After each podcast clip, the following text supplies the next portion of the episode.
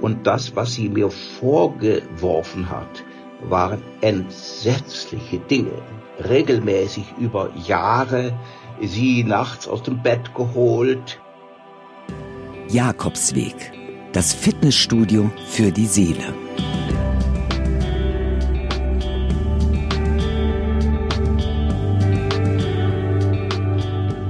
Heute mit Familienaufstellung oder systemische Aufstellungsarbeit. Das beides hängt ja sehr dicht zusammen. Das heißt, man muss nicht nur Familienthemen aufstellen, sondern man kann auch andere Themen aufstellen, die man bei der Arbeit hat, in seiner Beziehung, mit Freunden. Was wäre ein Thema, Max, was du aufstellen würdest? Ähm, wahrscheinlich, warum ich so ein Loser-Typ bin. Oh Gott. Wie ich so geworden bin. How I became a loser. aber siehst du dich selber als Verlierer? Nein, aber es gab eine Phase in meinem Leben, wo ich schon mich gefragt habe, warum sehe ich alles immer so negativ und warum ist das Outcome für mich immer so schlecht am Ende? Warum sehe ich das so? Und ich weiß auch vielleicht, woher es kommt. Was ist Aufstellungsarbeit überhaupt? Was verstehst du darunter? Also so wie ich das kenne, gerade dieser systemische Ansatz, so habe ich auch in meiner Arbeit, in meiner Jugendhilfezeit damals viel gearbeitet. Aber Familienaufstellungen haben wir nie gemacht, ich auch nie persönlich, wollte ich immer, habe mich aber immer davor gedrückt. Und dort kann man ein Thema aufstellen, zum Beispiel ein Problem wie, warum bin ich ein Loser-Typ? Dann werden fremde Personen, das ist eine Methode, die dort mit einem diese Familienaufstellungen machen, kann man sich dann herauspicken, die dann bestimmte Personen einnehmen. Zum Beispiel die Mutter oder den Bruder oder den Vater, die dann stellvertretend die Problematik einnehmen. Man sucht auch einen Repräsentanten für sich selber mhm. und man wählt dann eine ganz bestimmte Position im Raum. Und diese Position macht anscheinend was mit den Leuten und die schildern dann, was sie fühlen und wie sie sich fühlen, was sie für einen Impuls haben. Und die Frage, die sich für mich stellt, ah, wie funktioniert das Ganze? Und ist das, was da passiert in der Aufstellungsarbeit, wirklich repräsentativ für das, was in einem abgeht oder für das Problem? Oder ist es nur eh so Quatsch? Ich habe mich davor nämlich gesperrt, weil mir damals eine Kollegin erzählt hat, dass sie mit einer schweren Krankheit, nämlich einem Kopftumor, sich hat der gute alte Kopftumor. Ich meine natürlich Gehirntumor, sich hat aufstellen lassen, beziehungsweise hat sie diesen Gehirntumor aufstellen lassen. Und in der Aufstellung kam heraus, dass sie sich keine professionelle Hilfe holen soll, uh. sondern alles wird gut zehn Jahre später lebte sie immer noch. Also es ist, sie hat sich daran gehalten und das war für mich so, Moment mal, wo bin ich hier gelandet? Das war für mich auf jeden Fall spooky. Sie hat mir auch ganz viele Tipps gegeben, wo ich hingehen kann. Das waren so Zeitungsausschnitte aus so, es war sehr, sehr spooky. War auf jeden Fall nichts Seriöses, aber es ist sehr seriös. Glaubst du? Weiß man nicht. I hope so. Ich werde es herausfinden. Also ich finde, das ist ein wichtiger Punkt, den du da gerade nennst. Wie seriös ist der Aufsteller, zu dem du gehst? Und wie sehr kannst du mit dem Vertrauensverhältnis aufbauen, weil entscheidend für den Therapieerfolg ist immer dein Vertrauensverhältnis zum Therapeuten. Und das zweite ist, was ist das Schlimmste, was passieren kann? Also was ist der größte Fehler, den ein Aufsteller slash Therapeut machen kann? Ich kann nur sagen, die Reise wird mich maximal verwirren. Sie hat wirklich mein Bild auf das, was wir wirklich erlebt haben und das, was wir uns manchmal einbilden, erlebt zu haben, radikal verändert. Okay, nach einer Recherche im Internet und einigen Telefonaten habe ich mich für Finn Rösner aus Hamburg entschieden. Vielleicht, weil er ein bisschen jünger ist als der Durchschnitt. Vielleicht, weil er unkonventionell am Telefon klingt. Vielleicht, weil er als Paarberater für jemanden wie mich, der bisher einige krüppelige Liebesbeziehungen geführt hat, genau der Richtige sein könnte. Ich fahre mit dem Zug nach Hamburg und treffe ihn zum Vorgespräch. Erstmal möchte ich allgemein ein bisschen mehr über Familienaufstellung erfahren. Wie funktioniert denn das Grundprinzip von Aufstellungsarbeit? Also wenn wir jetzt über klassische Familienaufstellungen reden, dann werden die in der Gruppe gemacht. Stell dir es vor wie ein Rollenspiel, nur dass es nicht darum geht, eine Rolle zu spielen. Angenommen, wir haben diesen Menschen und der hat eine Partnerin und der möchte die loswerden und er schafft es nicht. Und er erlebt das selber, ne, wenn jemand drin ist, würde sagen, ja, ich würde gerne, aber ich kann nicht, ich fühle mich gebunden, ich werde quasi wie bei einer Droge immer rückfällig. Du würdest Stellvertreter, also quasi wie ein Rollenspieler, auswählen für diesen Klienten. Du würdest einen Stellvertreter wählen für dessen Partnerin. Klassisch wählt der Klient aus, du bietest das quasi den Menschen, die anderen, hey, ich würde dich gern dafür nehmen, den anderen. Und das Spannende ist oder das Ungewöhnliche, was man auch, wenn man reinkommt in die Arbeit erstmal so ein bisschen gar nicht fassen kann, du stellst die Menschen dorthin und die bekommen keine Anweisung. Die sollen einfach nur in sich hereinspüren, die sollen ihren Körper wahrnehmen und die sollen wahrnehmen, was die Anwesenheit des anderen mit ihm macht. Und das Spannende ist, du kannst Menschen ohne jede Vorerfahrung, ohne jedes Priming, also ohne jede, irgendwie, dass man den vorher suggeriert hat, dass jetzt irgendwas Bestimmtes passieren soll, können die Leute ganz problemlos bestimmte Phänomene beschreiben, beispielsweise Körperempfindungen, Emotionen, sowas wie ich möchte weg von der anderen Person oder ne, eine typische Dynamik, die man bei sowas sehen würde, ist, der Stellvertreter des Klienten wendet sich ab, Ne, der, der eigentliche Klient sitzt erstmal draußen, schaut zu, weil das eine, eine ganz andere Perspektive gibt. Und du würdest sehr häufig genau die Dynamik, auch wenn du vorher mit der Gruppe nicht drüber gesprochen hast, du würdest sehr deutlich diese Dynamik sehen. Beispielsweise, der Klient wendet sich ab und jedes Mal, wenn er das tut, kommt die Freundin hinterher.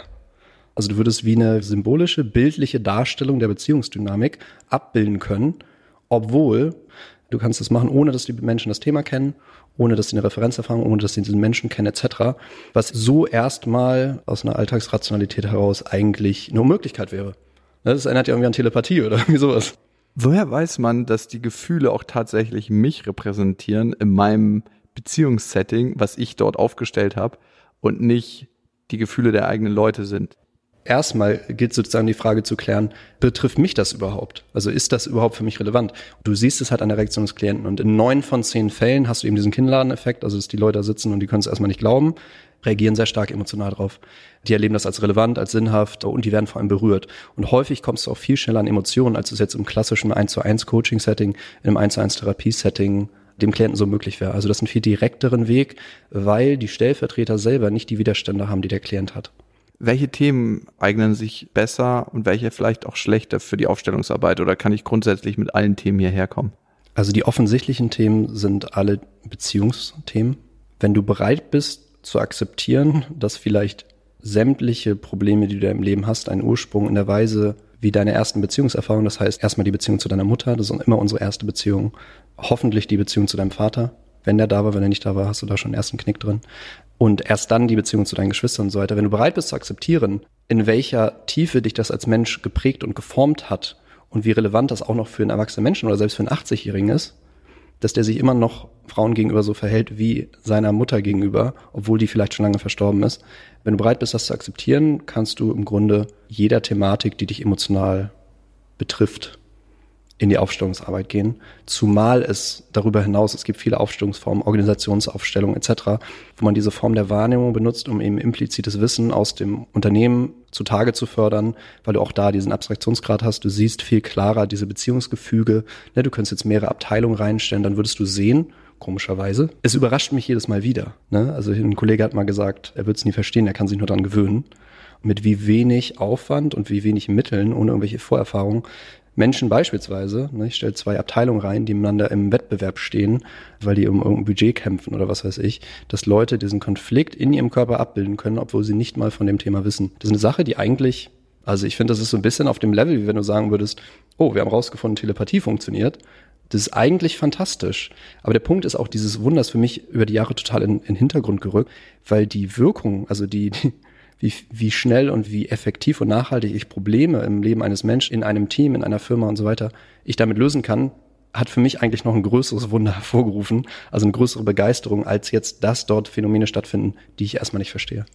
Wenn ich das nochmal versuche für mich zu begreifen, wie Aufstellungsarbeit funktioniert. Eigentlich ist es so, dass ich Personen nehme, die intuitiv positioniere, die bestimmte Gefühle dann aufkommen lassen oder bei denen kommen diese Gefühle auf, sie schildern mir diese Gefühle und ich kann eigentlich das erste Mal von meinem eigenen Thema ein Stück wegtreten mhm. und das von außen sehen, ohne unbeteiligt zu sein. Ich bin ja trotzdem auch mit meinen Gefühlen drin. Du siehst häufig beim Klienten die stärkste emotionale Reaktion, ja. Und das ist ja eigentlich eine Qualität, die wir anderen immer raten, nämlich, was würdest du einem Freund raten? Du nimmst erstmal, die, ne, wir nennen das Metaperspektive, also die, die, der Blick von außen, nimmst den ein, du schaust oben drüber ohne, ne, du kannst dir vorstellen, wenn du, wenn du drin stehst und durch deine eigenen Augen guckst, dann erscheint zum Beispiel jemand sehr bedrohlich, der groß vor dir steht. Wenn du jetzt aber von außen drauf siehst, so, aha, ich fühle mich da immer bedroht und deswegen mache ich mich kleiner, als ich eigentlich bin. Und ah, und dann passiert folgendes, dann wendet sich meine Partnerin von mir ab beispielsweise. Das wäre eine Beziehungsdynamik, die du sehen könntest. Das ist der erste Schritt. Der ist schon häufig sehr, sehr hilfreich, weil der Erkenntnisse bringt.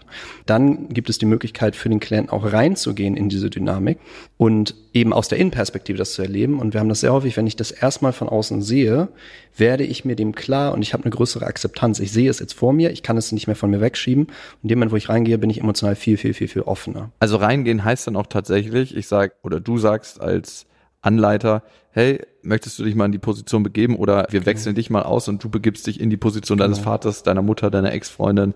Das könntest du machen, ist eigentlich ein kreativer Umgang damit. Was du klassisch machen würdest, du würdest bereits eine Veränderung in das System einführen und den Klienten dann sozusagen reinnehmen, damit sich das Ganze auf der emotionalen Ebene, auf der Erlebensebene nochmal aktualisiert, dass er selber mit seinem Körper diese Erfahrung macht.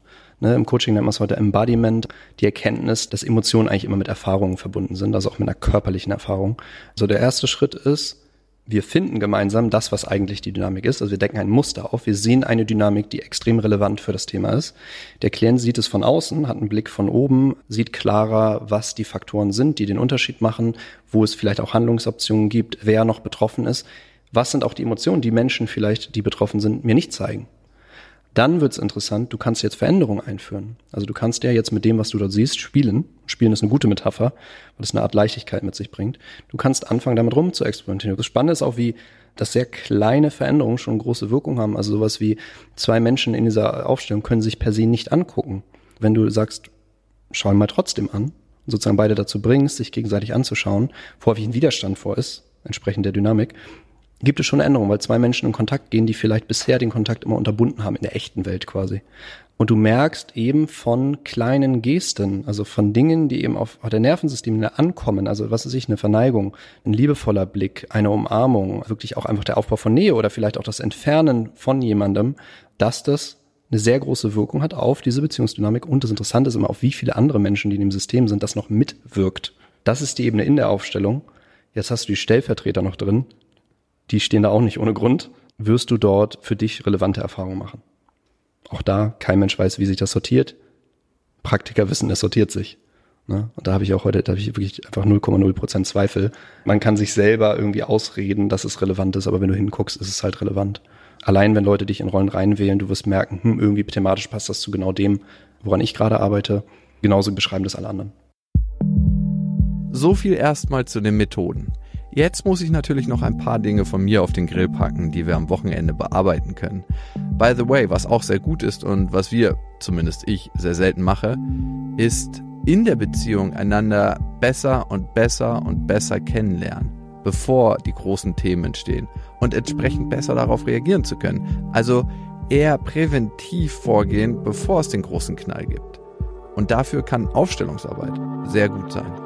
Bei mir in der Beziehung gab es allerdings erst den großen Knall. Ich habe mich bei meiner letzten Beziehung halt gefragt, bin ich einfach an die falsche geraten, ich trottel? Und dann muss ich mich natürlich auch fragen, warum habe ich mir diese Frau, Freundin gesucht? Du hattest ja wahrscheinlich auch vorher schon Partnerin, richtig? Ja, doch. So, und die Frage ist, ist es ein Muster oder ist es was ganz Neues? Das war schon relativ neu, die Dynamiken. Also die Intensität ist ja häufig größer dann an irgendeinem Punkt, weil da wie so ein Durchbruch kommt. Erkennst du ein Muster, eine Dynamik, die dir nicht fremd ist, oder ist es etwas, was wir zum Beispiel jetzt am Wochenende zutage fördern? Also ich kann dir ein bisschen was über mich erzählen, wenn du willst. Wenn du magst. Wenn ich mich beschreiben müsste, wäre ich schon ein Mensch, der sehr auf sich allein gestellt lebt in ganz vielen Aspekten. Und ich habe es über die letzten Jahre besser gelernt, wirklich mich mit anderen Menschen noch einzulassen in Dynamiken, in Arbeitsprozesse. Und ich finde, das, was sich im Arbeitsleben abspielt, ist auch ganz oft ein Spiegel dafür, was ich eigentlich im privaten Leben lebe. Das ist eins zu eins dasselbe ich habe gemerkt, dass ich eigentlich immer ein Eigenbrödler war, der so sein eigenes Ding gemacht hat. Klar, meine Mitarbeiter hatte und so, aber am Ende immer definiert hat, wie eine Sache zu laufen hat und wie ich das haben mhm. möchte. Und ich glaube, das war ich auch in Beziehung. Entweder meinen Weg oder gar keinen Weg. Du vertraust den anderen wahrscheinlich nicht. Überhaupt nicht. Ja. Klar frage ich mich dann, woher kommt das, ne? Und dann gehe ich natürlich zurück in meine Kindheit. Konnte ich meiner Mutter vertrauen, konnte ich meinem Vater vertrauen. Und da kann ich in vielen Aspekten sagen, als Kind vielleicht jetzt als Erwachsener schon eher, konnte ich ihnen nicht vertrauen. Ja, wenn ich meine Mutter beim Clown erwischt habe, ja. weil sie meinte, sie kann sich bestimmte Sachen nicht erlauben und dann hat sie die einfach eingesteckt und du stehst da vor dem Ladendetektiv und hast einfach in dem Laden, in dem Dorf, wo du für eine Weile wohnst, für zwei Jahre Hausverbot. Merkst du, wie du dissoziierst, wenn du das erzählst? Ja, ich, also ich merke immer noch, wie die ganze Zeit, dass ich das gemacht habe, aber du hast das erlebt. Ja, ich Verstehst du, das, das ist dieselbe Wahrnehmungsposition wie in der Aufstellung und draußen es ist mir immer noch irgendwie unangenehm. Ich merke immer noch, wie der Scham hochkommt, wenn ich. Ich wollte gerade sagen, da muss Scham hinter sein, ja. Ja, ja. Also es ist immer noch schambehaftet. Du hast dich für deine Mutter geschämt. Ist das richtig? Ich habe mich mein ganzes Leben für die Art und Weise, wie wir gelebt haben als Familie geschämt. Wir waren ja, die einzige Familie im Block, die nicht regelmäßig ihren Rasen gemäht hat. Und heute habe ich eine starke Bewertung darauf, dieses Vorstädterleben mit gutem Rasen und kleinen Buchsbäumchen. Die Im Sinne von, dass es dir wichtig ist oder dass du es nicht leiden kannst?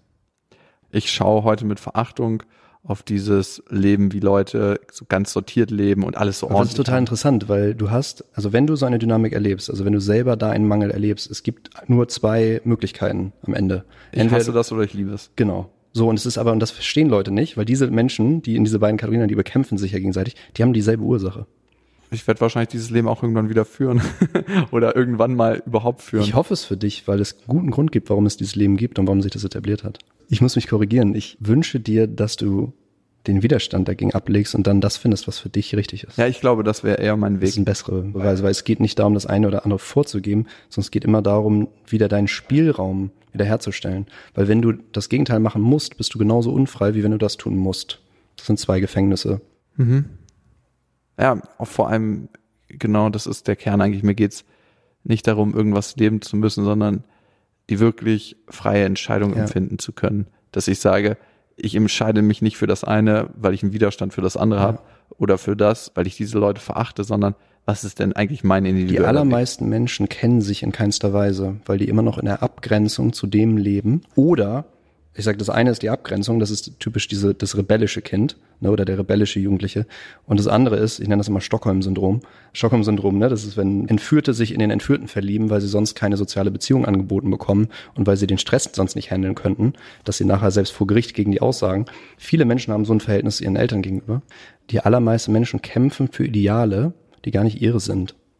Viele Menschen verbringen Zeit damit, verbrennen Energie, verheizen ihre Beziehung, um für etwas zu kämpfen, wo sie, wenn sie wirklich durch den Prozess des sich selbst kennenlernens gehen, feststellen, wow, ich mache das total zwanghaft, mir geht's damit eigentlich gar nicht gut, es geht auch niemand anderem damit gut, aber ich kämpfe dafür, weil ich innerlich entweder so sein muss wie meine Eltern oder nicht so sein darf wie meine Eltern.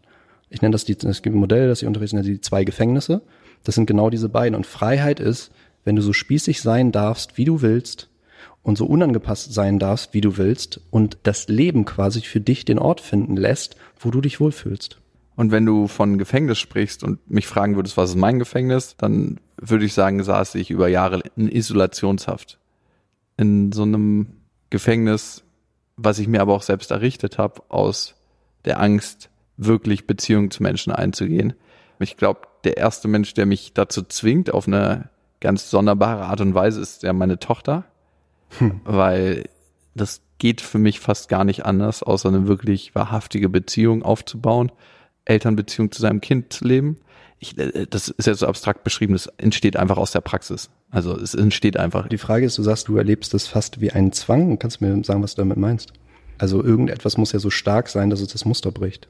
Ja, Zwang im, insofern Zwang positiv. Ich verstehe das, aber was ist es, was dich dann mit deinem Muster brechen lässt, wenn es um deine Tochter geht? Dass sie mir so als Mensch wichtig ist, dass ich möchte, dass sie die bestmöglichen Bedingungen hat, während sie aufwächst, dass ich nicht, also es gibt ein paar Ängste da, warum ich mit ihr so umgehe, wie ich mit ihr umgehe. Ich will nicht, dass sie irgendwie verkrüppelte Beziehungen zu Männern später aufbauen muss, weil sie ein verkrüppeltes Beziehungsmodell mit ihrem Vater lebt. Das ist das eine. Das zweite ist, weil ich Viel sie Glück. liebe. ja, ich weiß, dass ich sie auch nicht vor allen Sachen schützen kann. Ne? Sie wird ihre eigenen Challenges haben. Nee, aber ich, weil ich sag das, ich sag das ein bisschen zynisch. Übrigens als Tipp, wenn du Scham abbauen möchtest, du sprachst vorhin über Scham, der kommt, wenn du über solche Sachen sprichst, schau deinem Gegenüber in die Augen. Okay. Es wird was ändern. Ist schwieriger am Anfang, aber es wird sehr viel mit der Regulation von Scham machen. Okay. Halt, die typische Schamphysiologie ist eben so nach unten schauen, weggehen. Und das siehst du, wenn du Leute beobachtest, dass sie es da machen, wo es, wo es emotional wird. Ja, ich merke immer, wenn ich Gedanken fasse, dann bin ich immer ganz stark bei mir und dann Ja. bin ich gar nicht mehr so, Dann bist du in der Isolationshaft. ja. Ja, ich habe die meisten Sachen mit mir selber ausgemacht. Ja. Du kannst dich frei entscheiden, das ab jetzt anders zu machen. Und ich habe das jetzt so, zumindest wie du es dargestellt hast, und ich, grab da gerne noch ein bisschen, sagst du, dass, dass es vor allem sozusagen die Abwendung von einem schlechten Schicksal für deine Tochter ist, das dich da motiviert. Es motiviert mich auch einfach der Kontakt, den ich habe zu ihr, den ich genieße. Ja, weil da erlebst du wahrscheinlich etwas, was du in Beziehungen vorher noch nicht erlebt hast, oder? Ja, ist vielleicht kann ich so beschreiben, dass oftmals hatte ich in Beziehungen, ich bin nicht zur richtigen Zeit am richtigen Ort. Ich bin bei einer Übergangslösung und komme irgendwann zu der Beziehung, die mich befriedet auf ganz, ganz vielen Ebenen, auf der sexuellen Ebene, auf der seelischen Ebene, auf der ich fühle mich hier zu Hause und wohl Ebene, ich fühle mich angekommen Ebene. Mit meiner Tochter ist es das erste Mal so, dass ich das Gefühl habe, ich bin genau zur richtigen Zeit am richtigen Ort.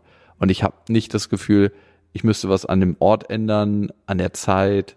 Es ist natürlich nicht immer und zu jeder Zeit so, aber es ist sehr oft so. Und ich merke einfach, dass ich in einer ähnlichen Dynamik bin, in einer ganz gewissen Art und Weise in einer Isolationshaft, wenn ich in Beziehung mit einer Frau bin.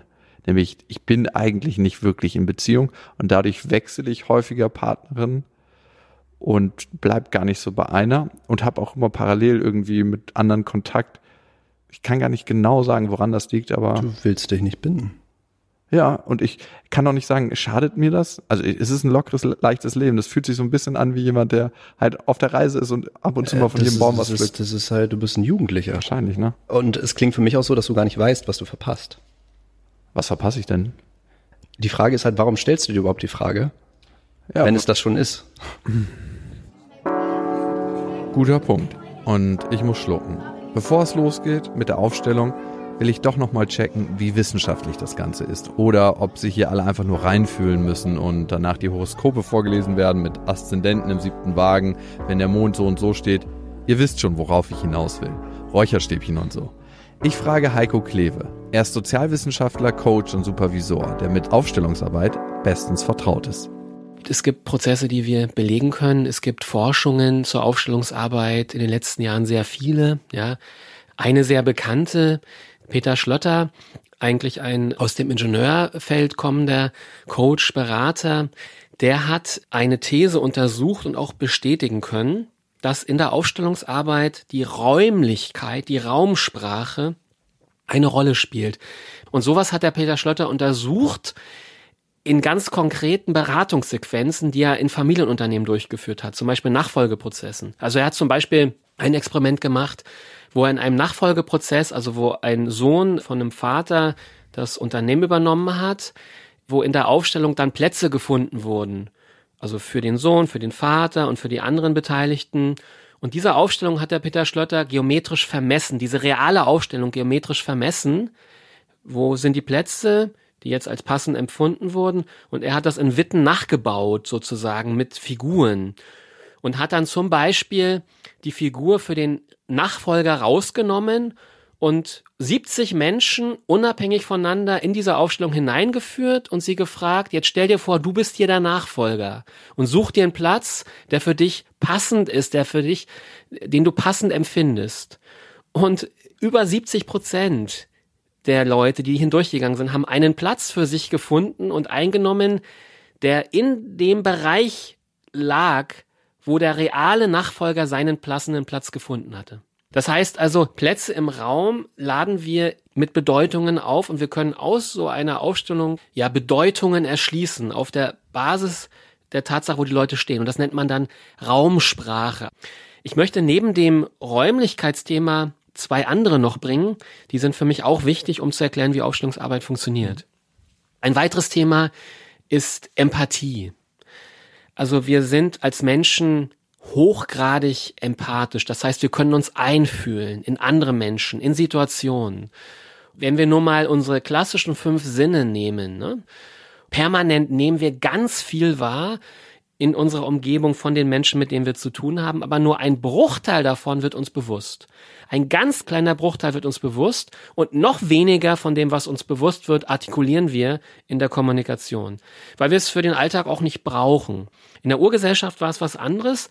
Da waren wir in einer feindlichen Umwelt möglicherweise ausgesetzt. Ja, wir mussten permanent die Umwelt abscannen auf Gefahr und dann schnell reagieren. In der Aufstellungsarbeit nutzen wir dieses Phänomen, indem wir, wenn Leute dann stehen, sie einladen, all diese fünf Sinne zu spüren, also in den Körper zu gehen, weil die Sinne spüren wir im Körper. Wo spürst du gerade was im Körper?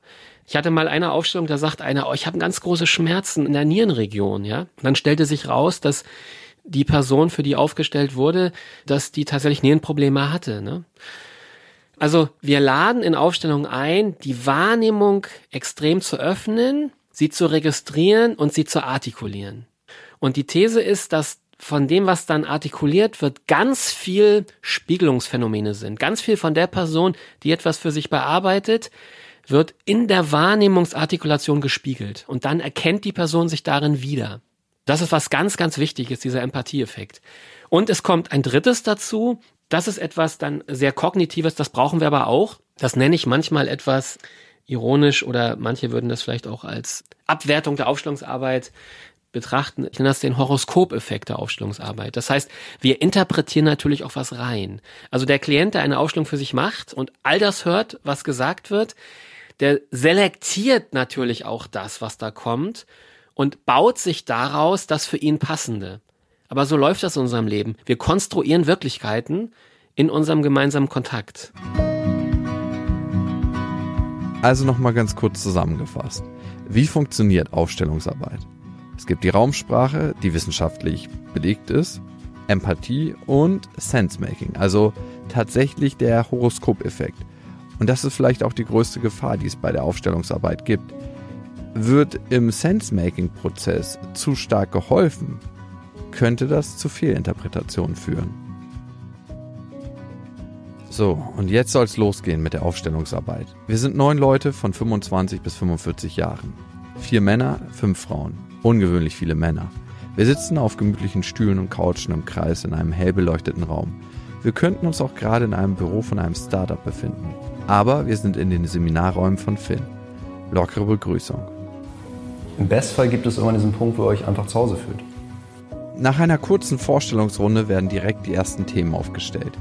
Ein Pärchen hat Stress in der Beziehung, eine andere Frau ist ständig Opfer, was mich auf eine komische Art und Weise wütend macht. Und es ist gleich was für mich zum Lernen dabei. Ja, und lass es mal auf dich wirken. Alles gut. Bleib mal hier einen Moment. Die Gefühle in dem Moment, wo sie aufkommen, nicht wahrzunehmen, sondern schnell zu übergehen. Damit bin ich ziemlich häufig beschäftigt. Eigentlich sind wir unser ganzes Leben damit beschäftigt, negative Gefühle zu vermeiden und positive zu bekommen. Und darauf macht Finn aufmerksam. Und daraus kann man schon sehen, dass in der Aufstellungsarbeit nicht nur die eigene Aufstellung spannend ist, sondern auch von wem man als Repräsentant gewählt wird und vor allem für was. Und ich wurde recht konsequent als Ex-Freund eingesetzt, als Arschloch oder als Vater. So auch für einen Teilnehmer namens Komel, der eigentlich genau wusste, für welches Thema er da war. Ich dachte, mein Thema sind diese Anspannung, gepaart mit der Tatsache, dass ich mich einfach im Leben nie angekommen fühle. Also ich bin jemand, der einfach sehr hart an sich arbeitet, viele verschiedene Lebensbereiche, also in vielen Bereichen der Beste sein will, halt immer diesen extremen Anspruch an mir selbst, dass meine Arbeit exzellent sein muss. Und ich erreiche immer mehr diese Ziele, aber fühle mich immer noch nicht erfüllt. Und ich dachte, das ist so mein Thema. Aber das war es am Ende nicht. Ich habe jahrelang an meinen Vater gedacht und habe einfach nichts gespürt. Und für mich war er keine besonders relevante Figur in meinem Leben. War es, dass du gar keinen Bezug zu deinem Vater hattest oder wenn du jemanden, dem du sehr tief vertraust, beschreiben müsstest, wie dein Vater für dich ist? Was hättest du dem gesagt? Vor der Aufstellung hätte ich gesagt, mein Vater ist ein guter Kerl. In der Hinsicht, dass er mich liebt, das weiß ich auch. Er kann seine Emotionen nicht zeigen, aber er ist kein Mann. Es gab halt viel Stress, auch mit meiner Mutter damals. Ich bin in sehr ärmlichen Verhältnissen aufgewachsen und es gab viel Stress darüber, wie wir die finanziellen Ressourcen, die sehr knapp waren, nutzen. Und mein Vater hat dann sehr radikale Entscheidungen teilweise getroffen, worunter meine Mutter viel gelitten hat. Und ich habe halt dann quasi immer die Streits mitbekommen, mitbekommen, wie sie über ihn redet. Zwar verbal immer sagt, er ist ein toller Vater, also meine Mutter auch zu mir, aber ich einfach im Unterton was anderes gespürt habe und dann irgendwann ein Bild in mir erzeugt hat, dass mein Vater liebt mich, aber kann es nicht zeigen, was irgendwie auch süß ist, aber er ist halt einfach kein Mann, zu dem ich aufschaue. Es ist für mich keine Vorbildfunktion. Was konkret war es, das dich nicht zu deinem Vater aufschauen lassen hat? Die Art, wie er mit der Beziehung mit meiner Mutter umgegangen ist. Er war jetzt kein, vor allem wie man das von südländischen Vätern kennt und auch aus den Kulturkreisen, aus denen ich komme, war jetzt kein Macho-Dad gewesen, der halt meine Mutter immer komplett dominiert hat oder sie geschlagen hätte oder so. Es geht darum, dass mein Vater halt manchmal sehr radikale Aktionen gebracht und wollte halt beispielsweise, hat Geld seinen Familienmitgliedern zur Verfügung gestellt, um ihnen zu helfen aus prekären Situationen, hat er dann radikal durchgezogen und dann konnte er seinen Mann gegenüber meiner Mutter nicht stehen und konnte Fehler nie eingestehen. In Diskussionen saß dann einfach nur da und hat sich dann halt anschnauzen lassen von meiner Mutter, die halt verbittert und enttäuscht war von den Entscheidungen, die er getroffen hat. Und ich dachte mir halt so, das ist so, es ist schwer zu beschreiben, so möchte ich einfach nicht sein. Vor allem halt sein Umgang mit seiner Frau. Ich habe einfach gemerkt, dass meine Mutter ihn halt einfach schon lange nicht mehr so als Partner wahrgenommen hat, als halt der Vater ihrer Kinder, diesen Respekt als, wow, das ist mein Mann das ist mein Mann, zu dem ich mich stark hingezogen fühle. Das habe ich halt lange nicht mehr gespürt. Wie ist denn die Aufstellung abgelaufen, wenn du das mal beschreiben solltest in ein paar Worten? Wie hat sich das Thema herauskristallisiert? Also wir haben einen Stellvertreter für meine, eine Stellvertreterin für meine Mutter gefunden, einen Stellvertreter für meinen Vater. meine Mutter, es war so witzig, war halt eine Dame im Raum, die als ich die gesehen habe, dachte ich mir so, wow, ist halt voll der Mama-Typ. Irgendwie so, es war so, wir haben halt erstmal so ein bisschen die Mutter-Kind-Beziehung zwischen mir und meiner Mutter modelliert, die halt sehr in so ein ödipales Verhältnis ging. Also sie, meine Mama respektiert meinen Mann nicht mehr so als Mann und deswegen bekomme ich halt sehr viel Aufmerksamkeit von ihr. Und habe ich jetzt auch gemerkt, dass sich das in mein Leben zieht. Ich bin halt jemand, ein Mann, der sein Herz öffnen kann gegenüber Frauen und ich verschließe mich, ich bin kein Kühlschrank, aber dennoch verliebe ich mich sehr selten habe sehr viele kurze, intensive Romanzen mit Frauen gehabt, also viele One-Night-Stands, viele kurze Geschichten, sehr intensiv und auch persönlich hat einen persönlichen Tiefgang, aber irgendwie, ich hatte in meinem Leben bis jetzt noch nie eine monogame Beziehung mit einer Frau. Und mir wurde dann einfach klar, okay, das hat halt auch viel mit der Beziehung mit meiner Mutter zu tun. Damit fing es an und dann ging es halt los, dass wir uns meinen Vater angeschaut haben. Und ich durfte erstmal meinem Vater sagen, was ich denke. Und es ist mir schwer gefallen, aber ihm einfach zu sagen, in meinen Augen bist du ein Versager. Und du bist halt genau das, was ich nicht sein will. Was aber interessant war, ist, dass ich diese Gruppendynamik gesehen habe und Finn hat mich halt einfach gefragt, ja, was hat denn mein Papa gemacht? Und ich habe halt einfach erzählt, was er gemacht hat und an den Reaktionen der Leuten gemerkt, ja, okay, er hat manchmal radikale Entscheidungen mit den wenigen Ressourcen gehabt, die wir finanziell hatten, um seiner Familie zu helfen. Und dann haben alle halt geschaut und ich dachte mir so, ja, was ist dran? Also ich dachte nicht, ja. Was hat er ganz konkret gemacht? Er hat beispielsweise seiner Mutter, also meine Eltern kommen aus Afghanistan und die Lage dort war und ist halt immer noch prekär. Ja, wir hatten halt sehr wenig Geld. Mein Vater ist Taxifahrer, also wir haben halt sehr gut gewirtschaftet, deswegen war halt immer ein bisschen Geld übrig. Und das Geld, was dann war, hat er dann immer, wann immer seine, seine Schwester oder seine Mutter die Hilfe gebraucht hat, genutzt, um ihnen dabei zu helfen, entweder ein erträglicheres Leben in Afghanistan zu haben oder bei der Flucht zu helfen. Insgesamt hat er, glaube ich, neun oder zehn Menschen direkt dabei geholfen, aus diesem Land zu fliehen, mit den finanziellen Ressourcen, die er hatte. Ich habe halt immer also schon als von klein auf gesehen, wie meine Mutter darunter gelitten hat, wie meine Mutter sich ohnmächtig gefühlt hat, dass dieser Mann halt in manchen Situationen einfach macht, was er denkt und was er will. Und ich habe gemerkt, dass ich in der Bewertung dahingehend einfach eine Brille aufgesetzt habe, die ich irgendwie indirekt von meiner Mutter bekommen habe, dass ich einfach gemerkt habe, es ist halt einfach nicht fair, was er gemacht hat. Und meine Mutter hat halt auch viel darunter gelitten. Sie hat auch Krankheiten entwickelt, Tumore entwickelt. Und ich habe einfach gesehen, wie meine Mutter darunter gelitten hat ja, das war für mich als Kind ziemlich hart. Ich habe die Streits gesehen, die Streits zwischen meinen Eltern, wo mein Vater halt einfach, nachdem er Sachen gemacht hat, die halt so, er hat die Sachen durchgezogen und dann der Streit war dann einfach so, dass dann meine Mutter, meine Mutter hat halt auch alles mit sich machen lassen und irgendwann ist sie explodiert und sie hat ihn einfach wirklich eine halbe Stunde lang halt einfach nur Sachen an den Kopf klatscht und ihn halt fertig gemacht. Und mein Vater hat dann einfach nur saß halt da und hat zugehört. In der Aufstellung hat Komel seinen Vater das erste Mal aus einer komplett anderen Perspektive sehen können. Comel hat die ganze Zeit den Eindruck von seinem Vater gehabt, dass er ein verdammter Loser ist. Sein Vater nimmt das wenige Geld, welches er als Taxifahrer verdient, und schickt es in seine ehemalige Heimat, um seine größere Familie, die noch nicht in Sicherheit ist, aus dem Krieg zu holen. Dafür pinkelt er in den Pausen in eine Wasserflasche, um als Fahrer keine Kunden zu verpassen und mehr Geld für seine Familie verdienen zu können. Dafür riskiert er sogar die Beziehung zu der Frau, die er am meisten liebt, die Mutter von Comel. Und genau das wird Kummel zum ersten Mal klar.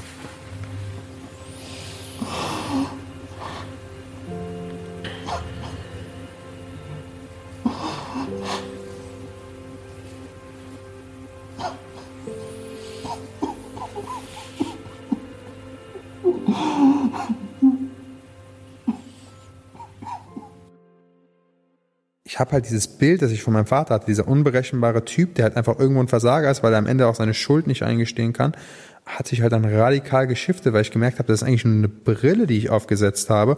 Und das heißt jetzt nicht, dass mein Vater ein Heiliger ist, aber es war einfach nur so, ich habe einfach gemerkt, das ist ja ein Mann, der auch Werte hatte und einfach nur Menschen helfen wollte, die ihm nahestanden. Eigentlich bist du ja voll der krasse Typ, habe ich, glaube ich, gesagt, du bist ja voll der krasse Typ. Und dann kamen mir die Tränen. Und ich hatte dann dann kam halt die Heulattacke. Ich habe halt wirklich geweint und ich habe meinen Vater mal wirklich gespürt und als Mann wahrgenommen. Einfach gemerkt, wie verbunden ich mich eigentlich zu ihm fühle und dass ich halt auch stolz auf ihn sein kann. Dieser Moment hat mich halt gerührt, traurig gemacht und irgendein Teil meiner Identität ist auch irgendwo gestorben. Der Typ, der halt seinen Vater halt verachtet. Der denkt, er wäre was Besseres als sein Vater. Das ist die Kraft der Aufstellung. Eine völlig neue Perspektive auf die Welt zu bekommen und die Beziehung, die wir führen. Ein Thema hat sich fast durch die komplette Aufstellung gezogen. Das Thema Missbrauch. Missbrauch in Form eines ödipalen Mutter-Sohn-Verhältnisses. Ödipus, der der griechischen Sage nach ein Verhältnis mit seiner Mutter eingeht. Finn geht als Seminarleiter sehr oft mit seinem eigenen Missbrauch um, den er als Kind erfahren hat. Irgendwann wurden um mich herum einige Missbrauchsfälle für die Seminarteilnehmer aufgeschlüsselt und manche auch entdeckt. Am Ende wusste ich nicht mehr genau, was Realität und was zu viel Interpretation war. Ich musste es ansprechen. Es ist sehr, sehr gut, dass du das einbringst, weil du wirst auch nicht die einzige Person sein, die so eine kritische Haltung im Raum hat. Ne? Bei dir platzt durch, ist wie das Ventil. Und es ist gut, man sollte eine kritische Haltung haben und offen sein bis zum Ende. Das schätze ich an Seminarleitern sehr, wenn sie auf Augenhöhe arbeiten. Es gibt nicht den Allwissenden, den Unfehlbaren, den Guru. Alle dürfen alles sagen. Auch ich konnte meine Beziehungsdynamiken aufarbeiten und aufstellen. Weil das ein ziemlich langwieriger Prozess war, schlüssel ich meine Erkenntnisse mit Finn im Nachgespräch auf. Doch bevor wir dazu kommen, eine Sache, die mir nicht so richtig aus dem Kopf gehen wollte. In jedem Therapiekontext wird mit Erinnerung gearbeitet. Doch Erinnerung ist nicht das, wofür wir sie halten, und doch ist es die Basis für therapeutische Arbeit.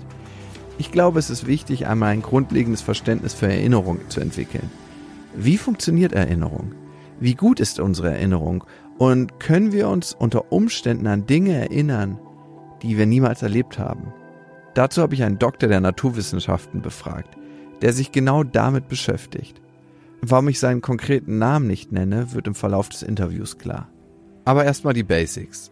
Wie funktioniert Erinnerung? Alles, was wir erleben, geht ja über Sinneseindrücke ins Bewusstsein. Und das Bewusstsein wird von den Psychologen meistens mit dem Arbeitsgedächtnis in Verbindung gebracht. Und dort wird das, was die Sinneseindrücke abliefern, mit vorhandenem Wissen verknüpft, denn es muss ja interpretiert werden und wird dann zu einer Langzeitspeicherung an die verschiedensten Stellen im Gehirn verteilt. Und wenn wir uns erinnern, dann wird diese Langzeitspeicherung von den verschiedensten Stellen im Gehirn wieder im Arbeitsgedächtnis versammelt, wird also rekonstruiert. Und dabei kann aber nun beliebiges zusätzliches Material, zum Beispiel alles, was damit assoziiert wird, ebenfalls ins Arbeitsgedächtnis geholt werden. Und der besondere Trick dabei ist, all das zusammen wird dann wieder neu abgespeichert. Es wird also nicht immer auf einen alten Speicherinhalt zurückgegriffen, sondern der wird immer wieder neu abgespeichert. Und infolgedessen ist die Gefahr, dass bei jedem Abruf der Erinnerung, das heißt bei jedem Erinnerungsvorgang, die Erinnerung ein bisschen verändert wird. Nochmal zusammengefasst, weil das ein sehr, sehr wichtiger Punkt ist. Wir erinnern uns und jedes Mal, wenn wir die Erinnerung in unser Bewusstsein, also in unser Arbeitsgedächtnis holen, kann sich unsere eigentliche Erinnerung mit Dingen mischen, die gut in die Situation reinpassen würden, die wir mit dem, was tatsächlich passiert ist, assoziieren. Diese neu geformte Erinnerung wird dann abgespeichert. Mit jedem Erinnern entsteht die Möglichkeit für Fehler in der Erinnerung. Die Rechtspsychologin Julia Shaw hat einmal gesagt, jede Erinnerung ist verfälscht. Unterschiedlich ist nur der Grad der Verfälschung. In der Psychologie wird sich mit fast keinem Gebiet so viel auseinandergesetzt wie mit der Erinnerung. In zahlreichen Versuchen wurde probiert, falsche Erinnerungen zu erzeugen. Und das mit Erfolg. Wenn wir wissen, wie falsche Erinnerung erzeugt werden kann, ist klar, dass unsere Erinnerung uns auch täuschen kann. Da ist sehr berühmt der Versuch verloren im Einkaufszentrum von Elizabeth Loftus, wo jemandem die Erinnerung eingepflanzt wurden, er sei als Kind im Einkaufszentrum verloren gegangen und dann irgendwann von den Eltern wiedergefunden worden. Diese Erinnerung wurde bei 24 Versuchspersonen einzupflanzen versucht und das war in 25 Prozent der Fälle erfolgreich. Die Methode dabei ist immer gleich Schritt eins Vertrauen gewinnen. Der zweite Schritt ist, man gibt eine Suggestion, in diesem Fall einfach äh, die Frage, können Sie sich an dieses oder jenes erinnern? Und Der dritte Schritt ist, man lässt Zeit, damit der Betreffende darüber nachdenken kann. Dann wird er alles, was zu diesem Suggestion an Vorstellungen, vielleicht Fantasien etc. ist, immer wieder ins Gedächtnis holen, weil er darüber nachdenkt. Und es wird sich dann ein Komplex bilden, bei dem im Laufe der Zeit es leicht passieren kann, dass er für ein Erlebnis gehalten wird. Und das ist in ganz vielen Versuchen reproduziert worden und immer mit Erfolgsraten, die irgendwo zwischen 20 und 60 Prozent lagen. Also, um falsche Erinnerungen zu erzeugen, brauchen wir drei Zutaten. Vertrauen, Suggestion, also die Beeinflussung und Zeit. Und genau das kann Erinnerungen so sensibel für spezifische Arbeitsbereiche machen. Und das ist die Situation der Psychotherapie. In der Psychotherapie ist das Vertrauen im Allgemeinen von vornherein gegeben. Der Therapierte oder die Therapierte kommt ja zum Therapeuten mit der Hoffnung, dass er hilft. Und dazu muss sie ihm vertrauen. Die zweite Bedingung, es gibt praktisch keine Möglichkeit der Psychotherapie, ohne in irgendeiner Weise direkt oder indirekt suggestiv zu wirken. Und die dritte Bedingung, dass man Zeit hat, drüber nachzudenken, ergibt sich automatisch, weil Therapien in einem bestimmten Sitzungsrhythmus stattfinden und dazwischen verarbeiten die Therapierten das Material. Daraus ergibt sich, dass in Psychotherapien bei der geringsten Unvorsichtigkeit des Therapeuten sehr leicht falsche Erinnerungen erzeugt werden können. Auch an sexuellen Missbrauch? Ja, Sie wissen ja, dass sexueller Missbrauch jahrzehntelang schlicht unter den Teppich gekehrt wurde. Dazu hat auch die Psychologie beigetragen, insbesondere der Sigmund Freud, der solche Erlebnisse immer als ödipale Fantasien abgetan hat. Und so ist erst etwa in den 70er Jahren, dann zunehmend in den 80er Jahren, der sexuelle Missbrauch in das Blickfeld gekommen. Und zwar nicht nur der böse Onkel mit der Bonbontüte an der Straßenecke, sondern das, was viel, viel häufiger ist, der sexuelle Missbrauch in der Familie. Und das hat dann sehr schnell überschießende Reaktionen hervorgerufen. Deshalb, weil man festgestellt hat, die Leute, die sexuellen Missbrauch als Kind erlebt hatten, haben häufig irgendwelchen Schaden dadurch erlitten. Und man hat dann vielfach in Psychotherapien den sexuellen Missbrauch gewissermaßen zur Universalursache von psychischen Störungen gemacht. Besteht die Möglichkeit als Therapeut fälschlicherweise Missbräuche bei anderen aufzudecken, die nie stattgefunden haben? Ich selbst, ich bin jetzt ganz offen, werde seit 23 Jahren von meinen Töchtern eines sexuellen Missbrauchs beschuldigt, den es niemals gab. Ich weiß sehr genau, dass das falsche Erinnerungen sind. Und ich habe erfahren, dass der Beginn dieser furchtbaren Entwicklung in einer Familienaufstellung passiert ist. Anschließend sind sie dann in Psychotherapien gegangen und nach einer Weile kamen dann diese Vorwürfe. Erinnerungen, die es nie vorher gegeben hat. Woher weiß man jetzt eigentlich, welche Erinnerungen richtig und welche falsch sind? Wir können aus der Erinnerung als solcher auf keine Weise schließen, die ist falsch und die ist erlebt. Wir können also nur, und das machen die, die Gedächtnispsychologen, nach der Entstehung der Erinnerung fragen. Wie ist sie entstanden?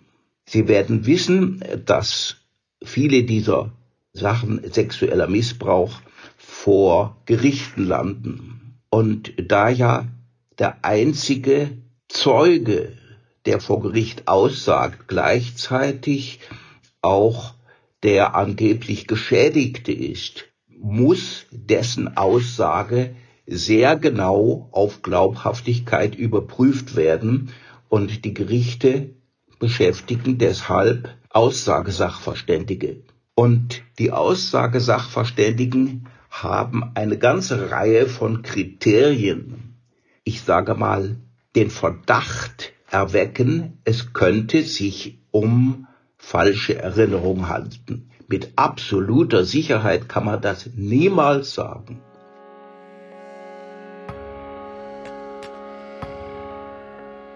Und spätestens an dieser Stelle weiß ich nicht mehr, was wahr und was falsch ist. Wir können unserer Erinnerung nicht zu 100% trauen. Aber kann man sich tatsächlich fälschlicherweise an sowas krasses wie sexuellen Missbrauch erinnern, ohne dass er jemals stattgefunden hat? Mich hat diese krasse Wendung dieses Expertengesprächs eiskalt erwischt. Es gibt hier mindestens zwei Möglichkeiten. Der Vater hat seine Töchter missbraucht und sie erinnern sich richtig. Oder der Vater ist kein Vergewaltiger und seine Töchter erinnern sich fälschlicherweise an etwas, das sie niemals erlebt haben. Ich muss weiter fragen. Beide hatten den Hinweis auf eine mögliche Vergewaltigung bzw. den Auslöser für die erste Erinnerung bei einer Familienaufstellung. Die Frage ist, ob die komplette Rückerinnerung dann in unterschiedlichen Kontexten stattgefunden hat. Ja, die waren bei unterschiedlichen Therapeuten und es ist auch wohl ich kann Sie nicht fragen dazu, Sie geben mir dazu keine Antwort. Es ist wohl auch sehr unterschiedlich gelaufen. Die eine hat sogar gesagt, ich habe es immer gewusst, nur die Fakten sprechen dagegen. Und eine solche Aussage, ich habe es immer gewusst, gehört zu den Verdachtkriterien für falsche Erinnerungen. Es ist nämlich eine gewissermaßen Vorspannung. Ich vermute, da war vielleicht mal was und das könnte der Grund sein, dass es mir schlecht geht. Und das war bei der einen Tochter. Und bei der anderen Tochter hat es fast ein Jahr gedauert, bis sie irgendwann da so etwas erinnert hat. Und konnten Sie mit Ihren Töchtern dazu mal sprechen? Ich hatte zu einer der beiden Töchter einige Jahre lang wieder Kontakt. Und sie hat aber von vornherein gesagt, über das Thema wird nicht gesprochen. Ich habe dann irgendwann ihr gesagt, ich würde gerne mal einen Gespräch wirklich zur Sache haben. Das hat sie dann zugestimmt, dass in Gegenwart eines Psychotherapeuten geschehen sollte. In dem Gespräch bin ich sehr vorsichtig mit ihr umgegangen und das, was sie mir vorgeworfen hat, waren entsetzliche Dinge. Regelmäßig über Jahre sie nachts aus dem Bett geholt, im Keller vergewaltigt, Dinge, die in einer Familie und in einem Haus mit Leichtbauwänden, wo man jedes Geräusch hört, völlig undenkbar sind. Und das war das eine Gespräch. Und ich habe ihr dann gesagt, ich glaube dir, dass du nicht bewusst lügst, wenn du das sagst. Aber du musst mich ja für einen furchtbaren Lügner halten, wenn ich sage, das hat es alles nicht gegeben. Woraufhin sie sagte, nach einem längeren Überlegen, nein, du bist kein Lügner. Und dann sagte ich ja, wie willst du denn das vereinbaren? Das weiß ich auch nicht. Was ist die Wahrheit in diesem Fall? Erinnern sich die Töchter fälschlicherweise oder lügt der Vater? Oder kann sich der Vater auch vielleicht einfach nicht erinnern? Falls die beiden Töchter sich erinnern, obwohl sie nie vergewaltigt wurden und unter dieser falschen Erinnerung leiden, gibt es hierfür einen Fachbegriff, das False Memory Syndrome, und einen Verein in Deutschland, der sich genau damit befasst, die False Memory Deutschland e.V. Die Empfindungen, wenn man unter FMS leidet, sind real. Man muss sich klar machen, das Trauma existiert tatsächlich. Denn die psychischen Wirkungen eines Traumas sind ja nicht an physische Dinge gebunden, sondern an die Erinnerung an das Trauma.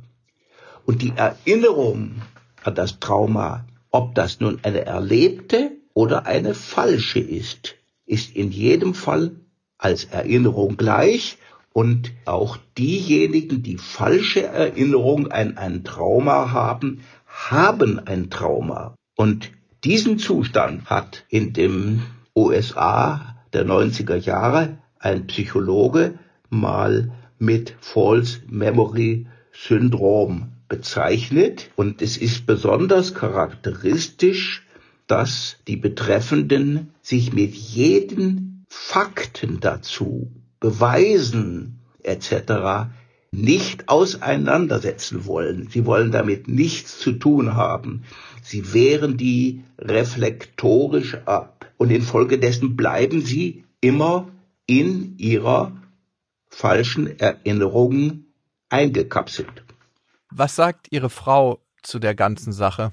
Ich habe, als dieser Vorwurf zum ersten Mal, und zwar auf Umwegen, mich erreichte, habe ich meine damals relativ frisch geschiedene Frau angerufen und habe gesagt, weißt du, was meine beiden Töchter mir vorwerfen?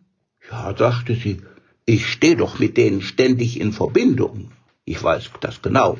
Dann habe ich gefragt, warum hast du mir denn das nicht gesagt? Dann kam die Antwort, weil du dich nicht mehr für mich interessierst. Und dann habe ich die dritte Frage gestellt. Und was denkst du jetzt darüber? Dann kam die Antwort, ich halte mich da raus. Ich war ja schließlich nicht dabei. Es war nicht meine Absicht ursprünglich, hier meinen persönlichen Fall auseinanderzusetzen. Und ich weiß auch nicht, ob es gut ist, solche persönlichen Dinge in die Öffentlichkeit zu bringen. Vielleicht noch eines dazu. Ich habe mir natürlich die Frage gestellt, was kann ich selbst zu dieser katastrophalen Situation beigetragen habe. Und es kam sogar irgendwann der Vorwurf von meinem Schwiegersohn, wahrscheinlich bist du als Kind alles auch selbst missbraucht worden. Du hast das alles selber verdrängt. Du hast auch deine Untaten als nicht bewusstseinsfähig abgespalten. Du bist wahrscheinlich selber ein ganz armer Kerl. Ich habe dann mir überlegt, das, was mir da vorgeworfen wird, wenn ich das aus meinem Gedächtnis hätte verdrängen wollen, dann wäre das eine Amnesie, wie sie in dieser Struktur in 150 Jahren Gedächtnispsychologie niemals beobachtet wurde. Und die Gedächtnispsychologie hat sich gerade um Amnesien außerordentlich sorgfältig gekümmert. Und aus diesem Grunde kann ich davon ausgehen, dass meine Erinnerung mich nicht trügt. Und deshalb kann ich auch wirklich überzeugt davon ausgehen, es sind wirklich falsche Erinnerungen, die meine Töchter da äußern. Mich hat die Geschichte noch Tage beschäftigt. Und dazu kommt, dass es eben keine Geschichte ist, sondern die Lebensrealität für zwei Töchter und ihren Vater. Und egal woran wir glauben, ob wahr oder falsch, das Verhältnis zwischen den dreien wird ziemlich sicher für immer zerstört sein. Deswegen ist das Bewusstsein über falsche Erinnerungen auch so wichtig. Und dabei zu vergessen, dass auch tatsächlich die Erinnerung an Missbräuche, die vor Monaten oder Jahren stattgefunden haben, erst durch bestimmte therapeutische Schlüsselreize wiedererinnert werden können. Eine vertragte Situation, über die ich gerne mit meinem Aufsteller Finn sprechen möchte. Eine Sache, die ich ansprechen wollte, weil sie mir einfach aufgefallen ist. Bei dir ist das Thema Missbrauch sehr präsent in der Aufstellungsarbeit. Weil Missbrauch verdammt häufig ist. Und es nicht so viele Orte gibt, wo Menschen sich damit zeigen können. Ja. Ja, da bin ich voll bei dir. Das sehe ich wie du. Es gibt eine Gefahr, die man, denke ich, auf dem Schirm haben muss. Das False Memory Syndrome. Ich meine, du kennst es. Ob ich ausschließe, dass das passiert? Ja. Ich glaube, dann dürfte ich so eine Arbeit nicht machen. Also, was gute von mittelmäßigen Therapeuten unterscheidet, ist, dass sie verstehen, dass das Instrument, mit dem du arbeitest, immer das Ergebnis beeinflusst. Und das Instrument in der, in der Therapie bist du. Das kriegt man, glaube ich, von außen nicht so mit, aber ich verbringe einen Großteil der Zeit damit, das Instrument zu überprüfen. Das ist auch ein Grund, warum ich diese ganzen Spannungen im Raum so mitkriege, weil die sind in meinem Körper. Und auch wenn es keine Garantie dafür gibt, wenn du mit, jetzt um mal bei dem Thema zu bleiben, mit Missbrauchsopfer arbeitest, auch wenn es keine Garantie gibt, also für nichts, es gibt für nichts in der Welt eine Garantie. Du kannst immer nur mit deinem besten Wissen und Gewissen arbeiten. Und man kann jetzt sagen, das ist ja auch eine Herangehensweise, die wir wählen, ich umgehe ein Thema, eine Verantwortung, eine Möglichkeit zur Hilfe, weil ich Angst davor einen Fehler zu machen. So, ich bin mir absolut bewusst damit, mit meiner kompletten Arbeit, ich meine, mit Emotionen arbeite, das kannst du immer Fehler machen, also tust einfach Dinge, die für Menschen riesen Wunden aufreißen können. So, und die Frage ist jetzt, wäre es besser, diese Gefahr nicht einzugehen? Und meine Antwort ist ganz klar, ich glaube nicht. Weil ich habe meinem Leben dem verschrieben und ich hätte mir gewünscht, schneller Orte zu finden, an denen Leute bereit sind, mit mir an meine Wunden zu gucken und dass die heilen dürfen. Und bei Themen, die dich selber betreffen, das Problem ist leider auch bei Themen, die dich betreffen, von denen du nichts weißt, ist die Gefahr halt extrem hoch, dass du deine eigenen Sachen da irgendwie reinbaust. Der Hauptwirkfaktor als Therapeut ist der eigene Weg, den du gegangen bist. Und Max, wie war es für dich? Also ich hatte so ein bisschen zwischenzeitlich das Gefühl, das ist ganz schönes Esoterik-Geschwurbel. Ja, spielt ja auch eine Rolle, ne? Genau, also ich dachte zum Anfang, cool, Rollenspiele wollte ich ja eh mal privat auch mehr ausprobieren. Vielleicht ist es auch mal in dem Kontext. aber es war für mich schon so, dass ich dachte, wow, ey, es hat schon sehr viel mit Interpretation zu tun, aber es war auch total spannend auf der einen Seite so zu erfahren, wie was so passiert und auch ich habe mich natürlich total wiedergefunden in dem Typen, den du auch als Beispiel genommen hast, weil seine Geschichte über seinen Vater teilweise auch auf mich zutrifft. Also auch ich habe ja meinen Vater nicht so als richtigen Vater wahrgenommen und so als Loserfigur und dachte, was wäre wohl, wenn mir das passiert? Was ich mich aber frage, warum ging es denn nicht um dich? Ja, hatte ich mich auch gefragt und ich hatte mich gefragt, ist das wichtig? Und die Stelle gibt's natürlich. Aber auf der einen Seite bin ich manchmal gelangweilt von meinen eigenen Themen und Problemen. Ja, also einerseits war ich auch ganz froh, dass es nicht um dich ging. Und das andere ist, weil es charakteristisch zeigt, was Aufstellungsarbeit ist. Wir lernen nicht immer nur durch unsere eigene Aufstellung, sondern vor allem auch durch die Aufstellung, die wir bei anderen sehen und wo wir auch involviert sind. Also ich war ja der Vater in der Aufstellung von dem Kumel ja. und habe da viel für mich rausgezogen. Und in dem Moment, wo wir andere agieren sehen, wir haben ja Spiegelneuronen, lernen wir ganz viel über uns. Und darum fand ich es so charakteristisch, nicht meine eigene Aufstellungsarbeit mit in den Podcast zu nehmen, sondern die von jemand anderem. Also du würdest behaupten, dass es sogar einem mehr bringt bei der Familienaufstellung, gar nicht die eigenen Themen in erster Linie zu betrachten, sondern sich aufstellen zu lassen und über diese Ebene seine eigenen Themen besser zu erkennen? Ich glaube, es ist beides gut, aber für jemanden, der einsteigen möchte, ist es cool, erstmal passiv dran teilzunehmen, vielleicht auch mal eine Runde zuzugucken, sich dann zur Verfügung zu stellen, auch Repräsentant zu sein, also jemand, der repräsentiert für jemand anderen und als letzten Step seine eigenen Themen aufstellen. Weißt du, was sich ein bisschen aufgeregt hat, dass der Finn sich so ein bisschen widersprochen hat in seinen eigenen Aussagen. Ja, eine Sache, die er ja gesagt hat, ist, dass man, also dass du vor allem nicht in diesen lösungsorientierten Ansatz kommen sollst, wenn du auf deine Hauptthematik triffst, Opfer zu treffen, nämlich gleiche Lösungssätze mhm. anzubieten. Und er selber hat ja. im Gespräch mit dir ganz oft, ist er eingehakt, hat unterbrochen und hat immer auch sofort deine Selbsterkenntnis, die du so in dem Gespräch entwickelt hast, unterbrochen und Lösungsansätze angeboten. Und das fand ich ein bisschen schade, weil ich hatte das Gefühl, da hätte auch noch mehr aus dir selbst rauskommen können und danach hätte vielleicht ja von seiner Seite aus ein Lösungsansatz kommen können die Punkte, die er bei mir benannt hat, konnte ich aber voll erkennen und die waren auch völlig richtig. Also einmal, dass ich, und das sind ja auch die Learnings für mich, wenn du mich fragst, was sind die Learnings aus der Aufstellungsarbeit, dass ich ein krasses Problem mit Opfern habe. Und ich habe so ein Problem damit, dass ich es nicht zulassen kann, dass jemand Opfer ist oder Opfer wird, dass ich immer Lösungsansätze für die bereitstelle. Und dadurch denke ich Menschen klein. Also ich sehe Menschen nicht groß, sondern in vielen Fällen klein. Also ich habe meine Ex-Freundin die ganzen Jahre klein gesehen. Mhm Deswegen fand ich sie auch ganz lange nicht mehr erotisch. Und wenn ich damit aufhöre, helfe ich Menschen dabei, auch sich selber zu ermächtigen und muss nicht immer die Lösung anbieten und halte das Gefühl aus. Also ich halte ganz oft das Gefühl nicht aus und das war voll richtig, dass er es gesagt hat. Was mir aufgefallen ist für mich, ich wurde immer von anderen, wenn ein Arschloch repräsentiert werden musste, gewählt. ja, klar. Wundert mich überhaupt nicht. Oder irgendein asozialer Ex-Freund. Wundert mich auch überhaupt nicht. da muss ich auch noch mal raufgucken. Was total wichtig ist, was auch ein Learning für mich ist, immer dann, wenn Emotionen aufkommen, tendieren wir dazu, auf den Boden zu gucken oder ich tendiere dazu. Und ich möchte jetzt mehr Menschen dabei in die Augen gucken. Ich habe es das erste Mal in einem Gespräch mit meinem Vater geschafft und das war so befreiend. Das war wirklich krass. Ja, bitte mach das nicht mit mir. also was Aufstellungsarbeit macht, ist, man kann bestimmte Themen erkennen, man kann sie erleben und in diesem Erleben erlösen. Und ich glaube, das ist eine ziemlich geile Methode. Was mich aber viel, viel krasser geschockt hat, ist die Nebelschwarte, die generell über Psychotherapie und Aufstellungsarbeit steht mit dem alten Naturwissenschaftler. Ich meine, der Typ, der ist 85 Jahre, hat seit 23 Jahren die Situation mit seinen Töchtern, wo keiner weiß, was richtig oder falsch ist. Das hat mich einfach nur krass schockiert und völlig aus der Bahn gerissen. Das hat mich auch nochmal sehr fasziniert, gerade auch dieser Aspekt der Erinnerung, dass unsere Erinnerungen nicht immer unbedingt die sein müssen an das, was wir uns erinnern. Und ich hatte ja selber eine ähnliche Erfahrung mal mit meiner damaligen Ex-Freundin, wo der Opa, als sie duschte, reinkam ins Haus und nicht wusste, dass ich da war und er dann hochrief, Schatz, kann ich dich abtrocknen? Und da war immer der Vorwurf im Raum, dass er sie missbraucht hat.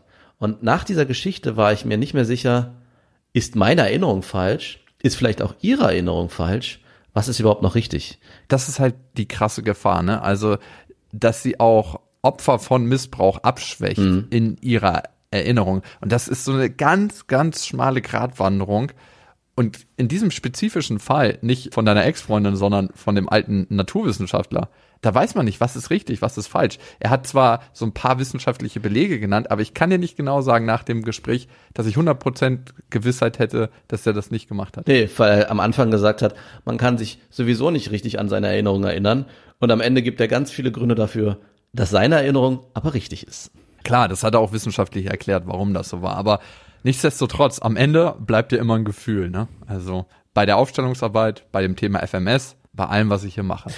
Und was mir auch aufgefallen ist, ich habe ja lange in der Jugendhilfe gearbeitet und in der Jugendhilfe waren viele Pädagogen unterwegs, die alle auch ein Thema hatten aus ihrer Kindheit. Also, dass sie selber Klar den Prozess, den sie wahrscheinlich in der Kindheit erlebt haben, verarbeiten wollten in der Arbeit, die sie dann wiederum in der Jugendhilfe gemacht haben. Und auch hier, und auch hier kann ich diese Parallele nicht leugnen, die mir aufkamen, dass es schon erstaunlich ist, dass viele wahrscheinlich Therapeuten selber traumatische Erfahrungen gemacht haben, die sie dann in dieses Berufsfeld gebracht haben. Dieser kleine selbsttherapeutische Podcast, nein, ist er nicht. Es ist kein selbsttherapeutischer Podcast. Ist einfach nur so ein bisschen Gym für die Seele. Den könnt ihr abonnieren auf Spotify, auf Deezer, auf Amazon Music, auf iTunes und genau da könnt ihr Bewertungen hinterlassen. Und auf die ganzen Plattformen gibt es auch unsere anderen Podcasts. Beste Freundinnen, wenn ihr es ein bisschen sexueller mögt und beste Vaterfreuden, wenn ihr es ein bisschen kindlicher mögt, wollte ich gerade sagen. ist einfach nur falsch. Danke für eure Zeit. Jakobsweg, das Fitnessstudio für die Seele.